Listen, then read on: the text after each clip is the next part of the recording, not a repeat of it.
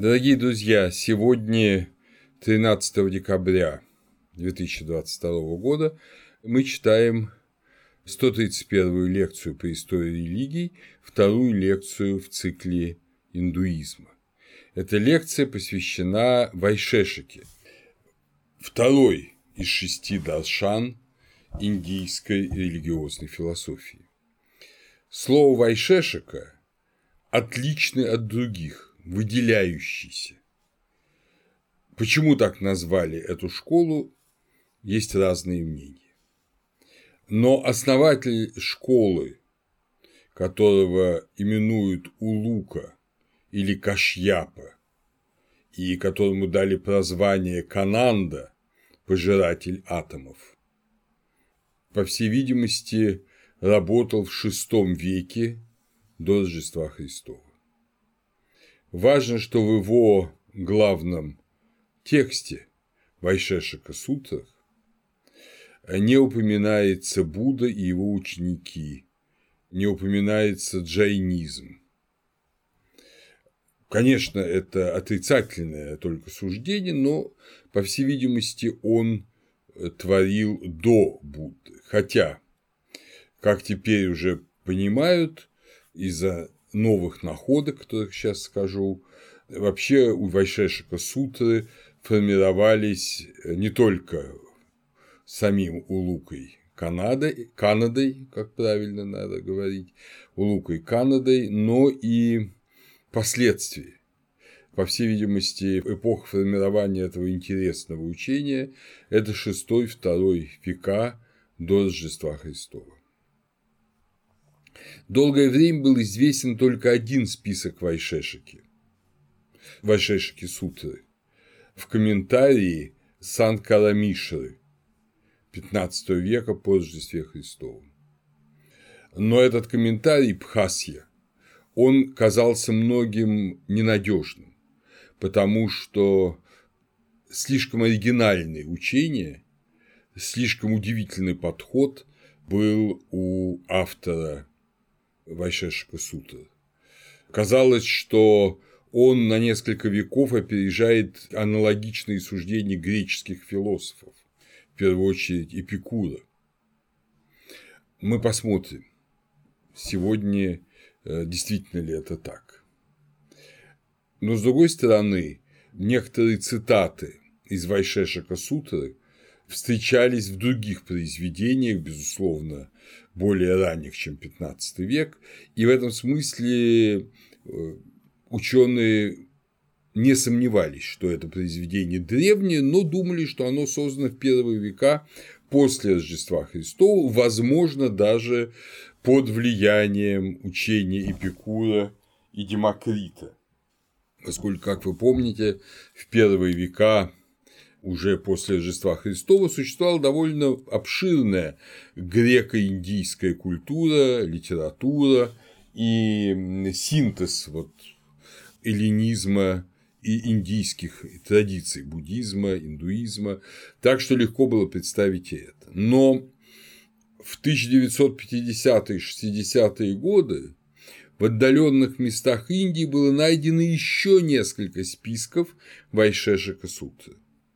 То есть теперь уже ясно, что это не уникальный единичный текст, который сохранил Санкара Мишера. И эти тексты отличаются во многих частях от э, вот этого текста Бхасхи 15 века. Безусловно, это один и тот же текст при этом. И теперь уже ученые не сомневаются, что этот текст э, ну, не позднее второго века до Рождества Христова. А скорее всего, его основная часть – это действительно шестой век до Рождества Христова. И это очень важно. Это видно из этого, теперь мы можем сделать вывод, что Вайшешика Сутры – это чуть ли не первый натурфилософский текст человечества, где рассматривается явление природы сами по себе, э, анализируются и при этом делается вывод противоположный выводу Эпикура и Парменида и тем более выводу Демокрита.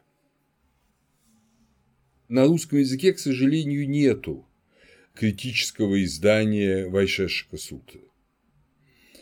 Ее перевод на русский язык – это дело будущего, сколь я знаю. Но английский перевод, которым вы можете пользоваться, это хороший такой принятый международным научным сообществом перевод Джона Уэллса, опубликованный в 2009 году. Наиболее известные комментарии к Вайшешика Сутрам – это комментарии Свардхатхарма Санграха про Шастпады VI века после Рождества Христова и сохранившийся в китайском переводе 648 года Даша Падартха Шастра Мачичандры. То есть теперь, э, коль есть комментарии на саму Вайшешика Сутру, то очевидно, что Вайшешика Сутра более ранний текст. Вайшешика, как философская система, религиозно-философская, она парна с Ньяей, но, о которой мы говорили на прошлой лекции. Но если Ньяя, ее сестринская философская школа, занимается вопросами гносеологии, или, как сейчас говорят, эпистемологии, что точнее и шире, то Вайшешика – это школа, занимающаяся антологией. То есть не я анализ субъекта, воспринимающего субъекта, анализ восприятия субъектом реального внешнего мира. Вайшешика – анализ объекта, то есть анализ самого воспринимаемого мира. В этом между ними главное отличие. Как и многие другие школы Индии, Вайшешка считает, что у всех созданий есть душа, атман, даже у растений, и даже у неодушевленных, как мы говорим, предметов, например, озер, камней, гор, но мы помним, что те же греки наделяли и горы, и леса, и озера своими душами, которые в предании именовались у деревьев дриадами, у рек и озер наядами. Но при этом Вайшешика четко говорит, что душа одно, а тело другое. Вот когда поэт призывает в своем стихотворении «Рождество» понять, что ты не только плоть, да, это Бродского стихотворение, что ты не только плоть, вот это для Вайшешики, как, собственно, и для большинства систем индийской мысли, это безусловная истина. Плоть одно, душа другое. Душа вечна и вездесуща. И высшая цель, я подчеркиваю, не только вечна, но и вездесуща. То есть душа присутствует всюду, а не в каком-то одном месте э, космоса, в отличие от тела. И высшая цель – освобождение от уз дел, кармы и перерождений. Достижение освобождения атмана индивидуального атмана – единственный способ освобождения от страданий. То есть, как вы понимаете, свобода понимается негативно – свобода от страданий. Э, Вайшешка знает два источника познания – восприятие и логический вывод. Вайшешка считает Веды, священные тексты индуизма, достоверным и надежным источником. То есть это не менее надежный источник восприятия, чем озера, леса, предметы. Это даже может быть более надежный источник. Вот религиозный текст, а вы должны представить себе, дорогие друзья, что ведь речь идет не о тексте, речь идет об устно транслируемом слове, о знании, о ведении. Вот это священное знание – это достоверный и надежный источник восприятия. Его изучение не менее важно, чем изучение природы, а в реальности Индии намного более важно. Хотя как раз именно изучение природы – это и главное отличие Вайшешки. Веды изучали многие школы. Но Вайшешка совсем не противопоставляет изучение священного текста изучению природы, как противопоставляет, скажем, большая часть современной науки, начиная с эпохи нового времени. И считает священный текст ну, тоже Библии, чем-то фантастическим, а вот данные науки чем-то реальным. Вот как раз Вайшешка четко говорит нет. И данные наших чувств, анализ природы, анализ внешних объектов, он реален, и анализ священного текста, он также реален.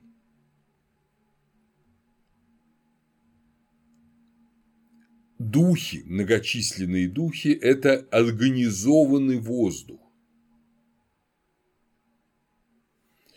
А подобно тому, как читал Эмпидокл, да, скажем, но опять же, Эмпидокл – это 490-430 год до Рождества Христова, и это полулегендарная личность.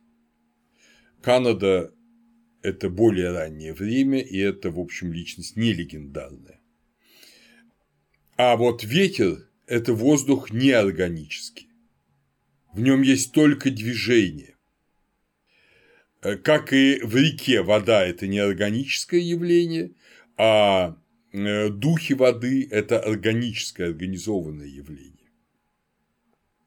И духовная жизнь столь же реальна, как и жизнь ну, как бы мы сказали, материальное, но для Канады материальные духи и материальная природа окружающая в равной степени. Канада говорит о законе, о дхарме. Дхарма – это то, что ведет к развитию и благу. То есть следование божественному закону да, дхарма, на чем держится мир, тхер, держать, то следование божественному закону – это как бы абсолютная данность, божественный закон, дхарма, и следование дхарме у существа со свободной волей ведет к развитию и благу. В, в начале Вайшешика Сутр в первой части, в первых стихах, Канада говорит, Дхарма – это то, через что завершается восхождение к высшему благу. И поскольку Дхарма – это явление высшего блага, она имеет авторитет вет. То есть это абсолютная реальность, доступная нашему изучению и доступная нашему следованию. Ну, скажем, так же, как в современном мире говорят, что если ты не будешь курить, то тебя намного менее вероятен, предположим, рак легких. Ты будешь иметь благо спасения от этой страшной болезни. Вот таким образом дхарма отказа от курения ведет к э, освобождению от возможности заболеть раком легких. Вот то же самое и к высшим благим. Понятно, это частное благо, высшее благо – это отсутствие перерождения, отсутствие страдания. Вот именно к этому ведет Дхарма. У Лука Канада задолго до Эпикура наблюдал природные явления различные, ну, скажем, там прорастание зерна, об этом он пишет в Вайшешка сутрах, или падение воды в водопаде, или возгорание огня.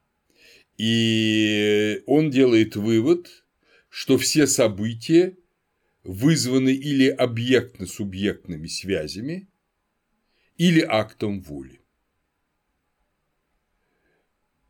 Ну, предположим, падение воды – это объектно-субъектная связь между водой, уступом в ложе реки и, соответственно, падением воды, которая имеет тяжесть, вес, и таким образом образуется водопад. А если человек пускает воду на мельничное колесо и создает вот, соответственно, искусственный уступ и вода падает на лопасти колеса, и эти в результате жернова мелят зерно в муку, то это акт воли. Вайшешки признают семь категорий реальности. Вы помните, что в Нья их было намного больше. Категория буквально понимается как объект, обозначенный словом. Эти семь категорий реальности – это субстанция, дравье, качество, гуна, действие, карма, всеобщность, саманье. Саманье – это высшее общее, высшее общее, саманье, всеобщность.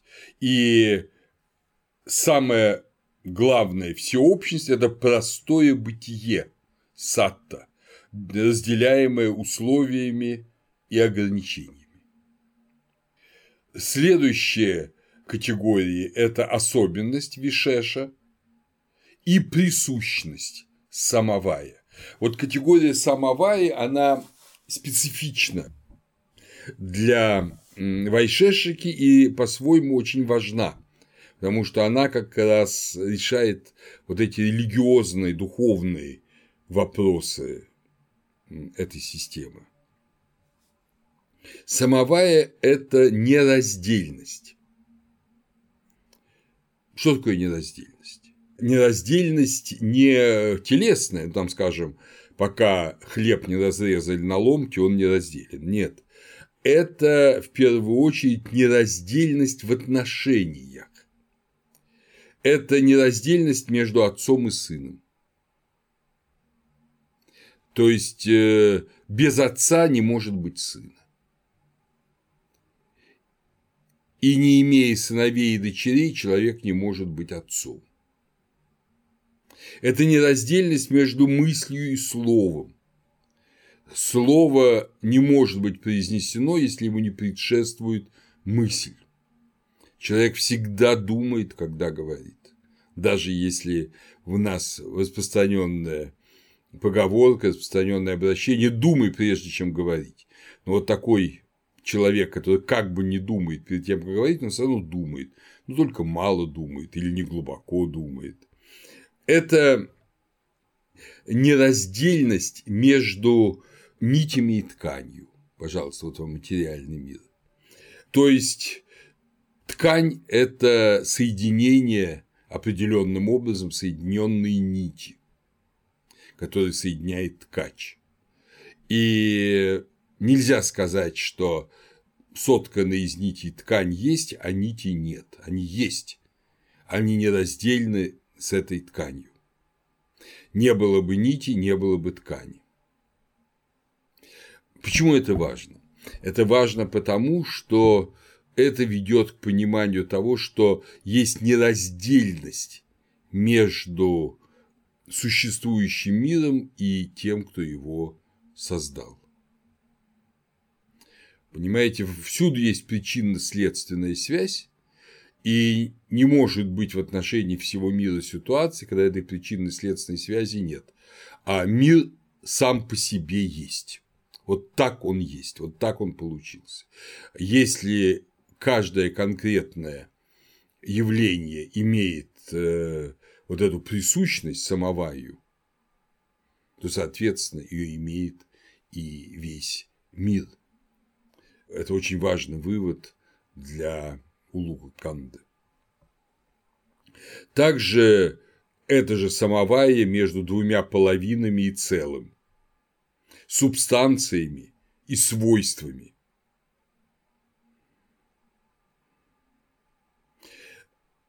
качества и чувства соединены с душой тоже соответствием, той же самовай. Потому что наши качества и наши чувства не раздельны от нашего атмана. Они производны от него, и они не могут произвольно меняться. Гуна – это, как вы помните, темперамент. Вот, понимаете, каждый человек имеет свой темперамент. И он не может измениться. Там холерик не может стать флегматиком. Ну, разве что произойдет какие-то серьезные изменения в его психике, тогда он станет просто другим. Поэтому вот это соответствие самовария, она приводит нас к категории неразрушимости, целостности и специфичности индивидуального атмана, индивидуального духа. Ну и, наконец, кроме этих категорий, есть еще и седьмая категория, категория отсутствия, отсутствия, абхава, отсутствие. Отрицательная категория тоже категория. Что такое отсутствие? Канада, будучи хорошим логиком, он в, в онтологическую сферу привносит вот это логическое разделение. Есть прежнее небытие, праджабхава. Что такое прежнее небытие? Это ткань до того, как она создана, соткана. Это младенец до того, как он зачат.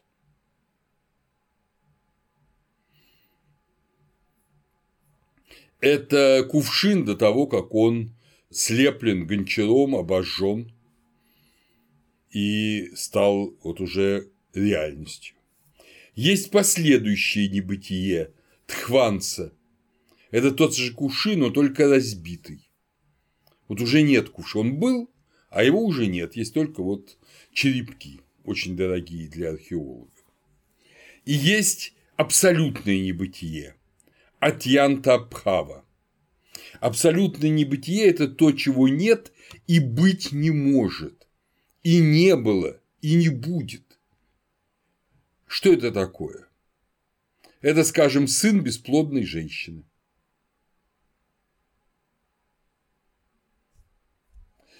Не может быть такого, да? И также взаимное отрицание. Аньонья Бхава. Но это, скажем, горячий лед. Такого быть не может. Ну, с точки зрения тогдашних представлений о физике. И поэтому это все категории небытия. А их нет. Их нет или вообще нет, или нет уже, или нет еще уже в Вайшешика, в комментариях на Вайшешика Суты добавляются другие категории – шакти, сила, потенция, садрашью, подобие. И, ну, ну, мы ясно с вами видим, дорогие друзья, что вот эти категории, категории логики, и в то же время логики, основанной на изучении предметного мира, это очень роднит у Лука Канаду с Аристотелем, с его физикой, да, с его трактатами физики. Но мы видим, что мы знаем, что Канада до Аристотеля все это делает. То есть в Индии логическая мысль построила вот этот, обосновала этот мир, не отказалась от него, не отвергла его, а обосновала его ну, за 200 лет до Аристотеля, за 300-200 лет до Аристотеля.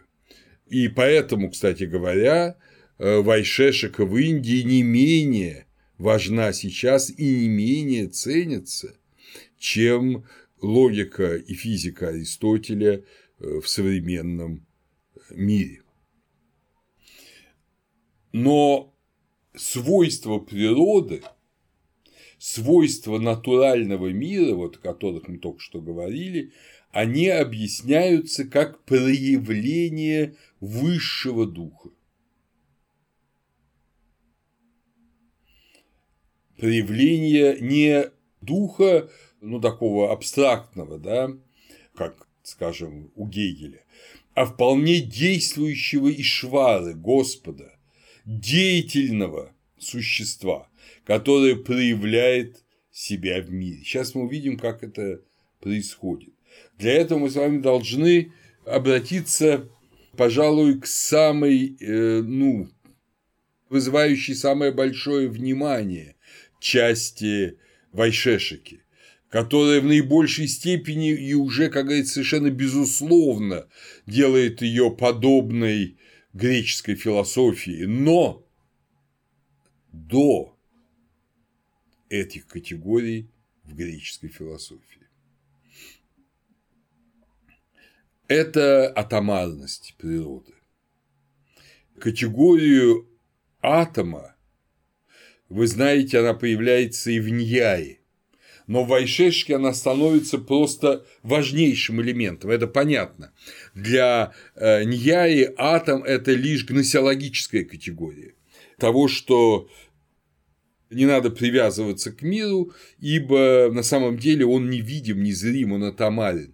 Это как, скажем, сейчас э, мы бы сказали, что на самом деле все лишь поток мельчайших частиц. Вот мы видим мир совершенно плотно, да, стены, столы, стулья, вы, сидящие в аудитории, что-то записывающие, а на самом деле все это лишь поток частиц. Они есть. Э, я не отрицает их реальности, но они невидимы. А как же они невидимы, а есть этот плотный мир? И вот тут включается Вайшешка, которая объясняет, почему атомарный мир видим.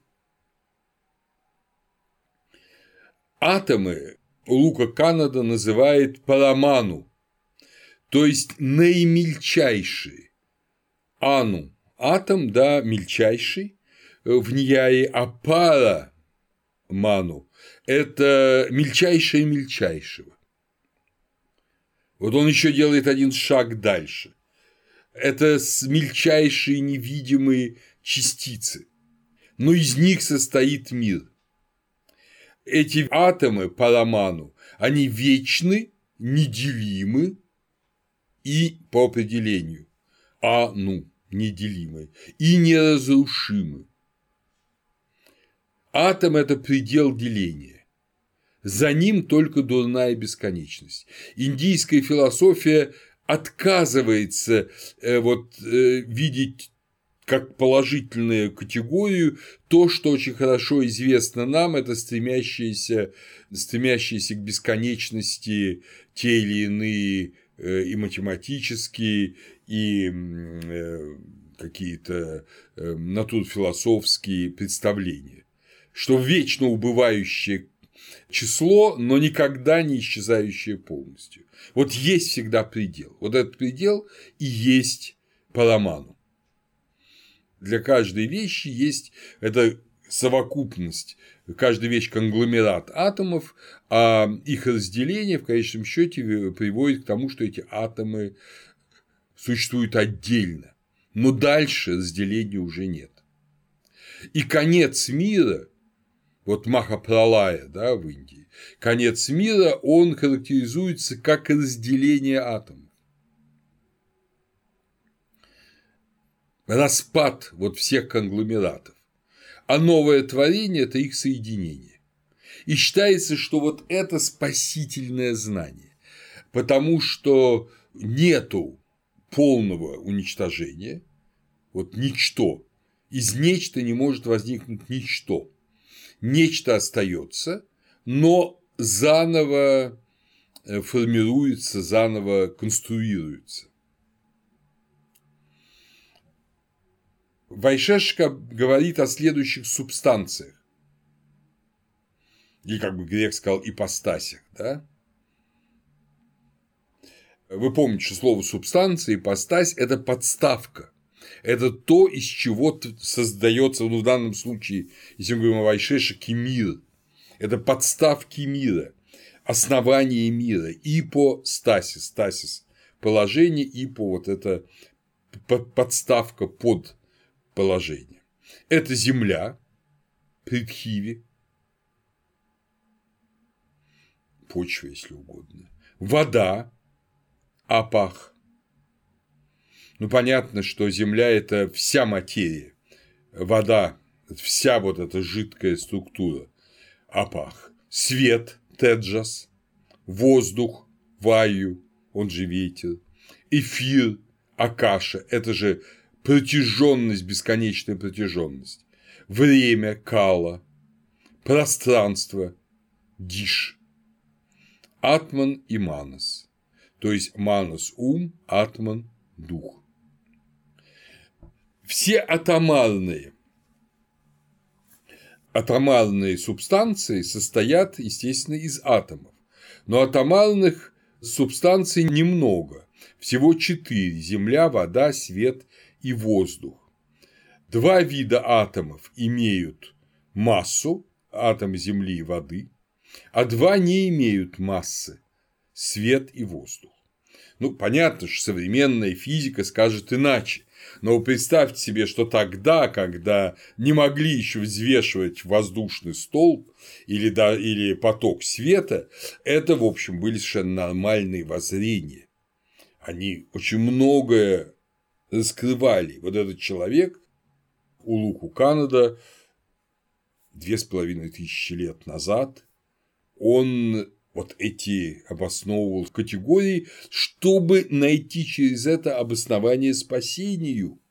Не ради того, я подчеркиваю снова и снова, чтобы просто оригинально описать мир, а чтобы человек, живущий в этом мире вещей, сущностей, э, не растворился в них, но опираясь на них, достиг спасения.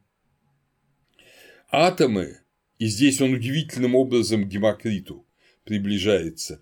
Атомы, особенно к Эпикуру, атомы сферической формы. Так как должен быть одинаков атом каждый во всех измерениях. Мы иногда удивляемся, помните бог сферической формы у Платона? Э, вообще категория шара как совершенной структуры. Мы иногда думаем, что это просто вот умозрительная вещь. Но почему шар, а скажем, не пирамидка? А потому что если некоторая фигура различна в разных своих измерениях, то она уже не единая, она составная, если она различна в измерениях. И это уже не может быть атом, это может быть только конгломерат. Но пространство, Акаша, время Кала, пространство, э, направление дикша, ну, эфир, да, Акаша – это эфир, это вот это напряженное бытие, если угодно, которое обосновывается тем, что человек говорит, и другой слышит его голос. Следовательно, есть что-то, что передает этот звук, вот это эфир, ну и много-много другого. Направление или дикша или пространство, атман и манас, они не атомарны не атомарны. Вы помните, что греки говорили, Эпикур тот же говорил, что души состоят из особых круглых атомов. Вот. А здесь души атман, да, если считать аналог э, псюхи в данном случае. Конечно, на самом деле атман скорее нус, но Эпикур употреблял понятие псюхи, да, что он не атомарен. И манас, как ум, нус в таком низшем, не абсолютном смысле слова, он тоже не атомарен. То есть атомы далеко не обнимают всего. Атомы – это наш природный мир, но кроме этого существуют иные субстанции.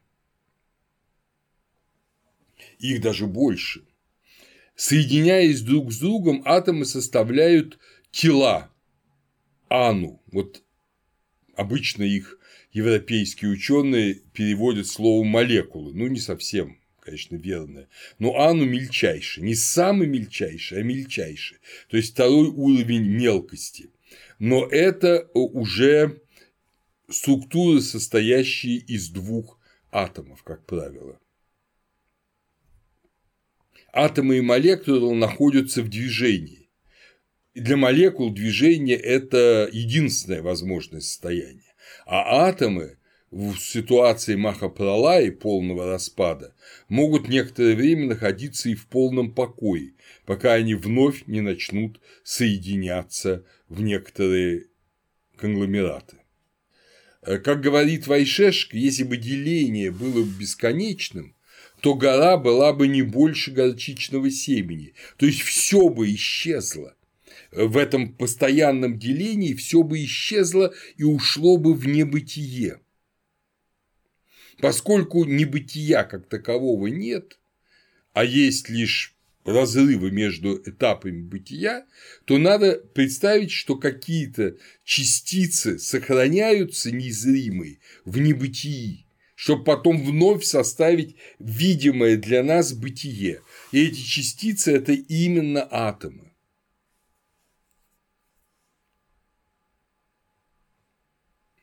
Пространство и время едины, вечны и бесконечны.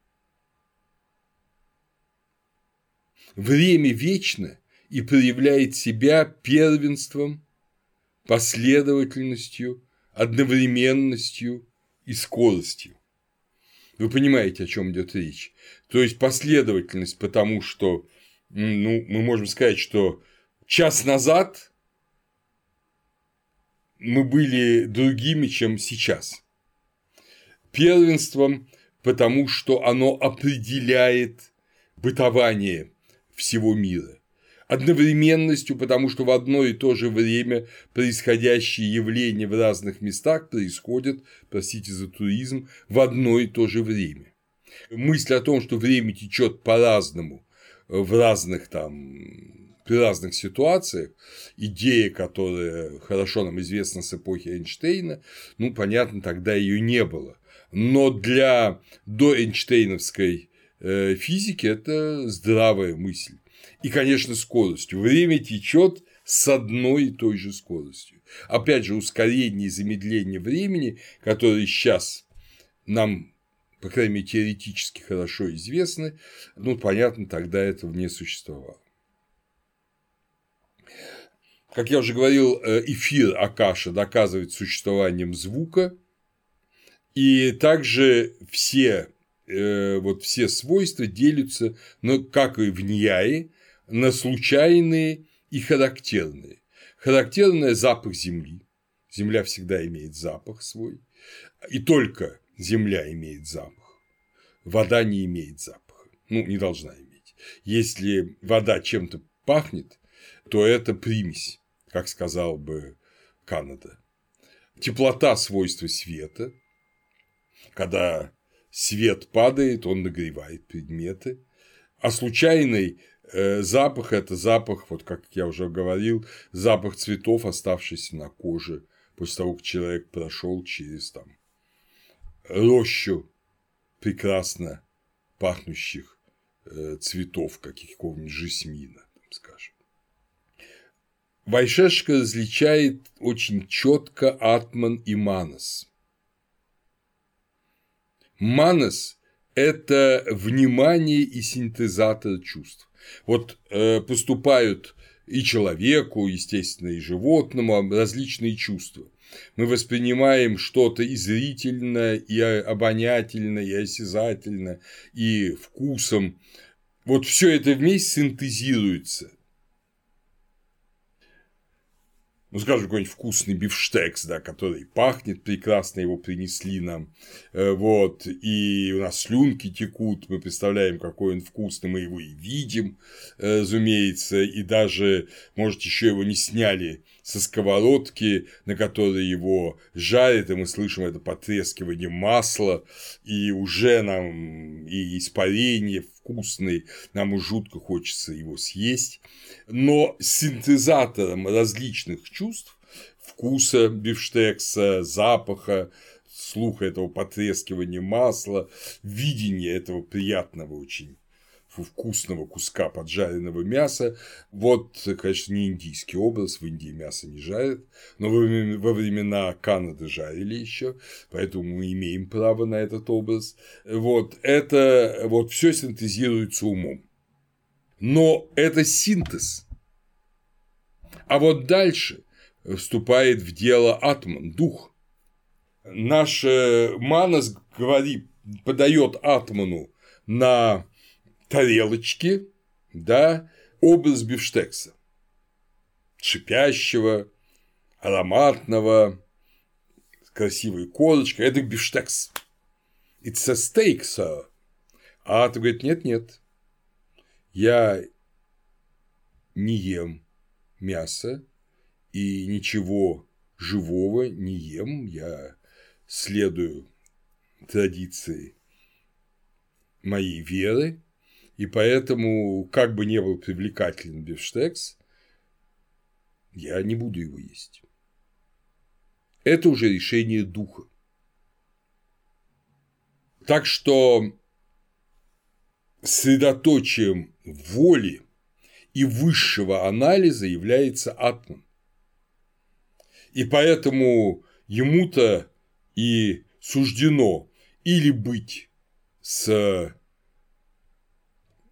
Ишварой или не быть с ним. Если Атман скажет, ну и ладно, что я индуист, очень хочется мне съесть этот бифштекс, пожалуй, я помню, когда я еще был англичанином и якобы христианином, а на самом деле, конечно, ни во что не верил, а просто жил приятной жизнью, я ел эти бифштексы, потом вот в Индии я уверовал, пошел в монастырь, стал убежденным сторонником э, учения Канады, но очень уж хочется мне бифштекс, я помню, как в молодости ел, пожалуй, съем. Все. Он э, волевым актом Атман отделил себя от Ишвара. Ну, как я уже говорил о свойствах субстанции, э, свойства субстанции – это, значит, свойства – это субстанция, э, дравье, и они даны как цвет, мы об этом с вами говорили, рупа, вкус, раса, запах гандха, осязание спарша, число сангхи, один бифштекс, да? притяжение или количество паримана, индивидуальность прихатква, соединение сан-йога, разъединение ви-йога, первенство паратва и последующее аппаратва, мысль будхи, удовольствие и боль сукха, духа, влечение отвращение, ичка э, хвадвешау, а также воля проятна. Вот эти все категории субстанций, они и определяют восприятие нашего с вами бифштекса и отношение к нему, воля проятна.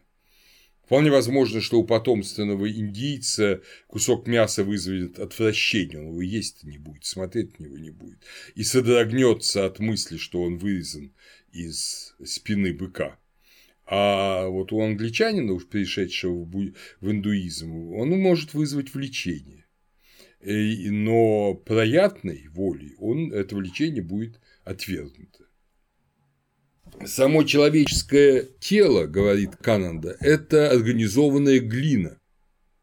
Мысль, которая совершенно очевидна у нас в христианстве и в Ветхом Завете, когда мы говорим о том, что взял перс земную Бог, да, и вдунул в нее дыхание жизни, стал человек душой живою, понятно, что это организованная земля – но я убедился уже много раз, когда я читал лекции на те или иные темы, даже на тему там, христианства, люди удивлялись этому. Они так привыкли видеть свое тело чем-то замечательным, что понять, что это просто земля, которая насыщается другой землей, теми же бифштексами или огурцами, это не важно, все же это земля, так или иначе организованная. Вот это не идет в голову, но э, у Лука Кананда говорит, что да, человеческое тело это организованная глина, это такое же, это эти же самые атомы Земли, но иначе организованные. Способность обоняния – это земляной орган. Потому что он нюхать – это земля. В отличие от человеческого тела, которое организованный агрегат, камни – это неорганические агрегаты, которые не имеют проятны, не имеют воли, они вот лежат и лежат, но это то же самое, это та же самая глина, только неорганическая, а человек – это органическая, организованная глина. То есть организованная в смысле органическая. Она имеет свое естество и свою волю. Вайшешка предлагает целую теорию атомов. Опять же, откуда эта теория, я вам сказать не могу. Но размышлением Канада пришел к тому, что еще диада, два соединившихся атома, они уже образуют вот эту молекулу, да, но они еще, это дьянука называется, да, на санскрите, дьянука, диада, они еще невидимы. А триана, то есть триада, состоящая из трех дьянук, из шести, то есть атомов, она уже видима, это мельчайшая пылинка опять же, что-то общее да, с учением Эпикура, но такого глубокого развития э, идеи атомарности, видимое и невидимое, у Эпикура нет. Это более проработанная система. Тем более, напомню, Эпикура 342-270 годы до Рождества Христова.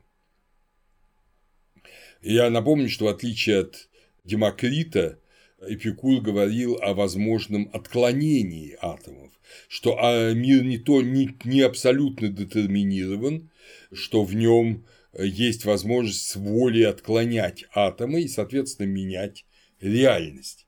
Но для Эпикура это было как бы ну, такая вот особенность, а для Вайшешки это норма, это приятно, проявление воли, оно необходимо даже без него не может существовать мир, сознающий Бога. Соответственно, вообще не может существовать. Да и к богам Эпикур относился, как помните, совсем иначе. Он говорил о том, что боги существуют независимо от людей, никак не связаны с ними, они просто ликуют, наслаждаются, находятся э, в межатомарном пространстве. Но ничего подобного и близко не говорит Вайшешка. Наоборот, как мы сейчас с вами увидим, Бог – это основа, основа мира, основа атомарности. Вайшешка доказывает существование вечной нематериальной души как раз через факт чувств и качеств, которые должны иметь основу. Если человек воспринимает, желает, отвергает то за этим должна быть некая основа. И эта основа не может исчезнуть в распадении атомов, не может перестать существовать как, простите за интеллигентное слово, интеллигибельная сущность. Поэтому души и субстанции – непреложный факт. Они существуют, атомы, они существуют всегда, и Э, атомарные, распадаясь до атомов, и неатомарные, сохраняя свое естество. Индивидуальные души вечны, и только на какое-то время входят в материальные тела, в эти э, глинистые, из земли сделанные конгломераты, а потом их покидают. Тело одно, душа другое. Вечность души и, соответственно, памяти. Да, вечность души доказывается памятью. Памятью. И у людей часто есть память иного бытия, иного пребывания в ином теле. Ну, скажем, то, что мы называем инстинктом, между прочим, ничего этим не объясняя, Канада объясняет э, это именно памятью прошлой жизни. Младенец тянется к груди матери, чтобы пить ее молоко, потому что он помнит, что так надо есть. Птицы прилетают с севера на юг, а потом обратно улетают летом с юга на север, потому что они помнят свои пути. И так далее, и так далее. Примеров Вайшешка приводит очень много. Душа – это атман, это субстанция, вместилище, как я уже говорил, гун и чувств. Есть прирожденные свойства. Эти прирожденные свойства – это движение вверх, когда брошенный вверх падает вниз, это бросание вниз, когда упавшее вниз не взлетает вверх, это сжатие, расширение и движение, ходьба. Это санскары, прирожденные свойства.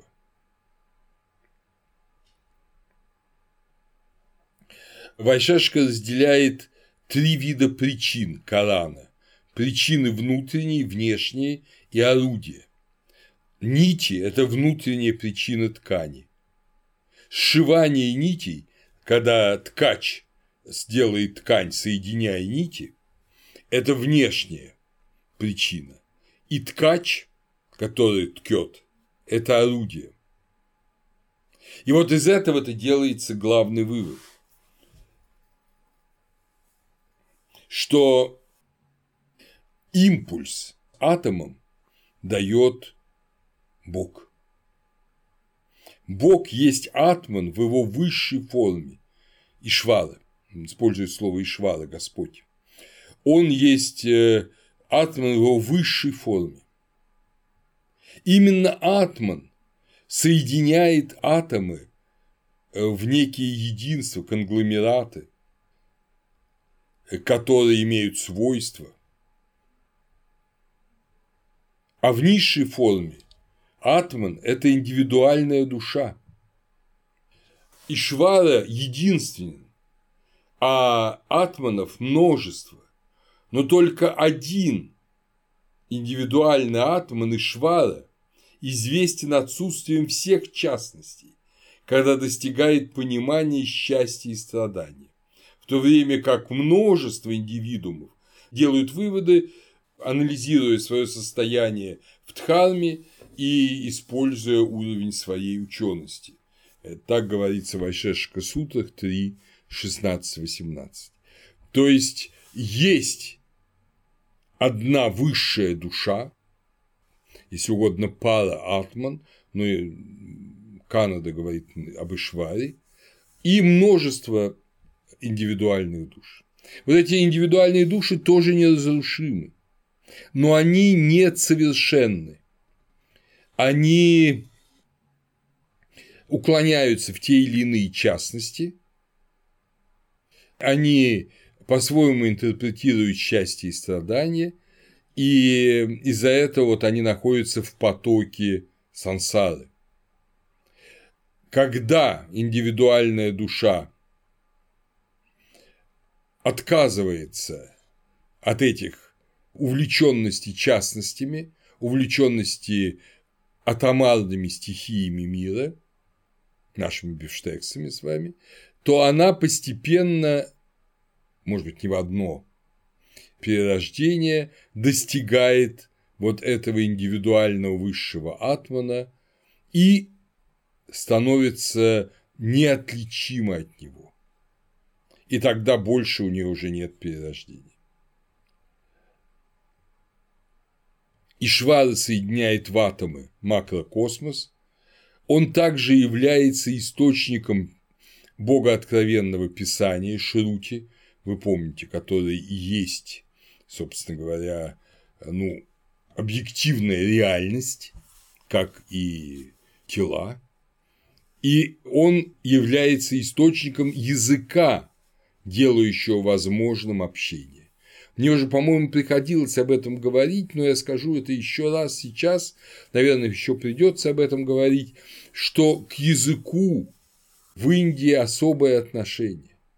Мы часто не думаем о нашем языке, э, изучаем его только как ну, некую, ну, знаю, лингвистическую реальность. Индийцы потрясены языком. Тайна языка, тайна того, что разумно соединенные звуки позволяют общаться людям и друг с другом, и с божественным в молитве, это великая тайна. Как это может быть? Как это произошло?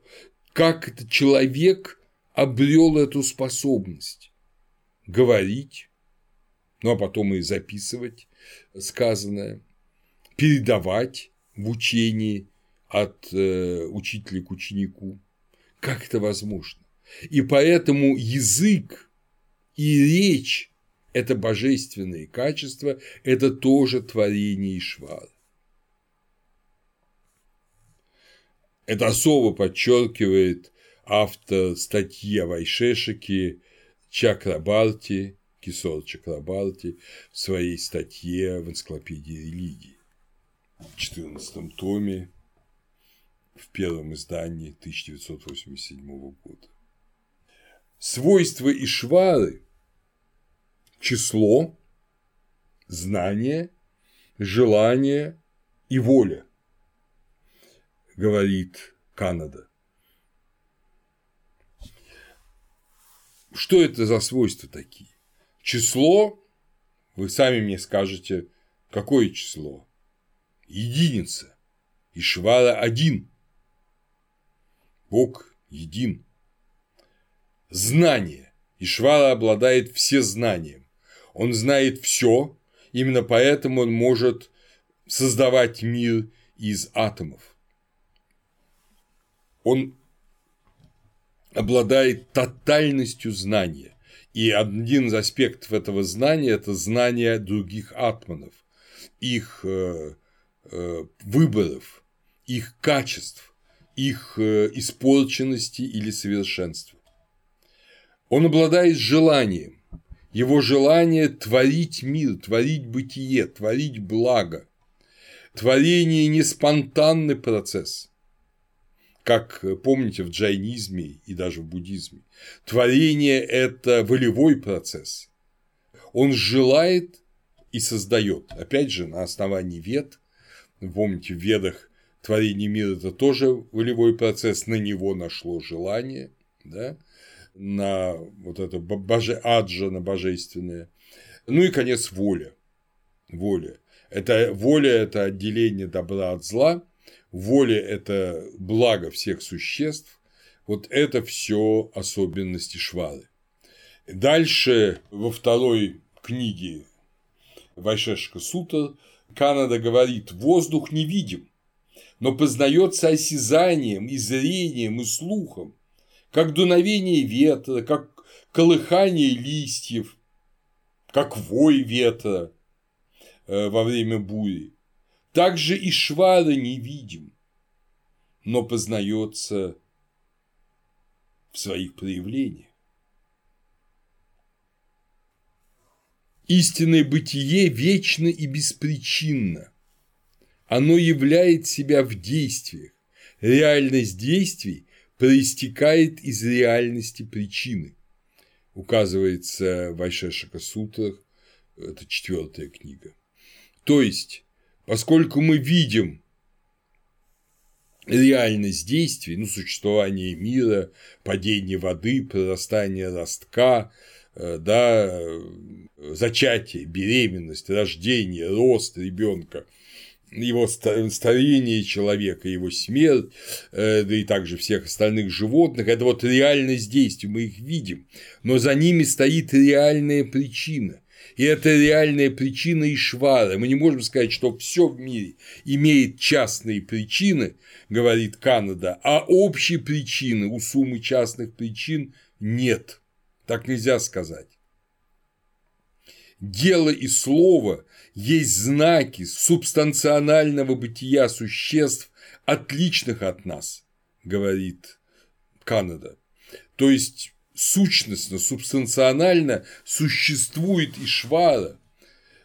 Ну и духи многочисленные тоже, но они, естественно, они материальны.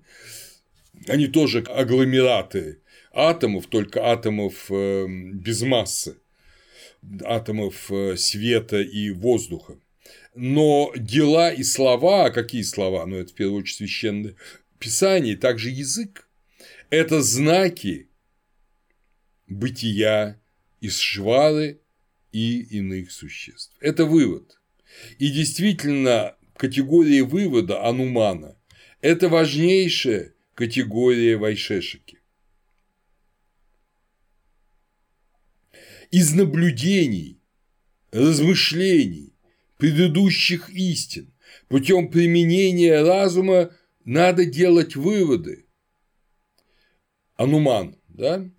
наблюдение за дымом, который вдруг стал подниматься из-за горы, позволяет нам предположить, что начался пожар в деревне, которая расположена под горой. Это и есть вывод. Когда мы видим этот мир, разумно действующий, разумно включенный от мельчайшей букашки до человека и слона там, в котором чередуются сезоны, время сухое и время дождей, э, как в Индии, да, три сезона чередующиеся. Э, это все говорит о том, что за этим есть деятель, который создал мир. И когда примитивный атеист говорит, ну мы же знаем, потому что муссоны возникают тогда, когда где-то нагревается, а где-то охлаждается над океаном воздух. Конечно, Хорошо, что ты это знаешь. Это правильное наблюдение. Но кто так устроил, что где-то нагревается, а где-то охлаждается воздух, что есть солнце нагревающее и ночь охлаждающая? Кто это придумал? И рано или поздно, через большее или меньшее количество атомарных объяснений, ты придешь к наличию неатомарного абсолютного духа, и швары. Сначала этот вывод будет как гипотеза, так в Индии и логическую структуру очень похоже на Аристотеля видят. Сначала это будет протиджна, гипотеза, потом причина, хету, примеры, как мы с вами говорили о мусодах, дриштанта, а потом вывод, вывод. И любая гипотеза основывается на двух вещах, говорили индийские ученые. Это садхья, идеи, которые нужно доказать или опровергнуть о наличии швары, и пакша, объект, на котором основывается садхья. Вывод условно верен, если положительные примеры в качестве доказательства сапакша присутствуют, а отрицательные примеры в качестве контраргумента випакша отсутствуют. Попробуйте набрать отрицательные примеры против существования Ишвары. Будет ли випакша превалировать над сапакшей? Подумайте об этом. Пусть это будет для вас домашнее задание. Ну, возьмите начало хотя бы с первым таким экспериментом вот объяснения организации мира в Индостане, дожди и засухи. Только честно, идите шаг за шагом, не останавливайтесь на том, что мы объяснили природное явление, а потом объясните то, откуда это природное явление, как оно построилось, как возникло. Через несколько логических шагов вы дойдете до непознаваемого, необъясняемого, вы дойдете до Ишвары индийская философия, индийская религиозная философия знает вот это требование в япте, чтобы разум хету обязательно и отдельно учитывал вывод во всех случаях, как в сапакше, так и в випакше. Только тогда гипотеза может быть доказана, и доказанная гипотеза называется негамана заключение. Вот эта доказанная гипотеза Вайшешики – это бытие Ишвары и, соответственно, в Дхарме строящееся к Ишваре бытие индивидуальных атманов. Так, дорогие друзья, исследуя природу, Кананда приходит к идее наличия и вечности атмана, к существованию Ишвары и к радости освобождения мокши от привязанности этому миру, атомарному миру, который он так прекрасно исследовал.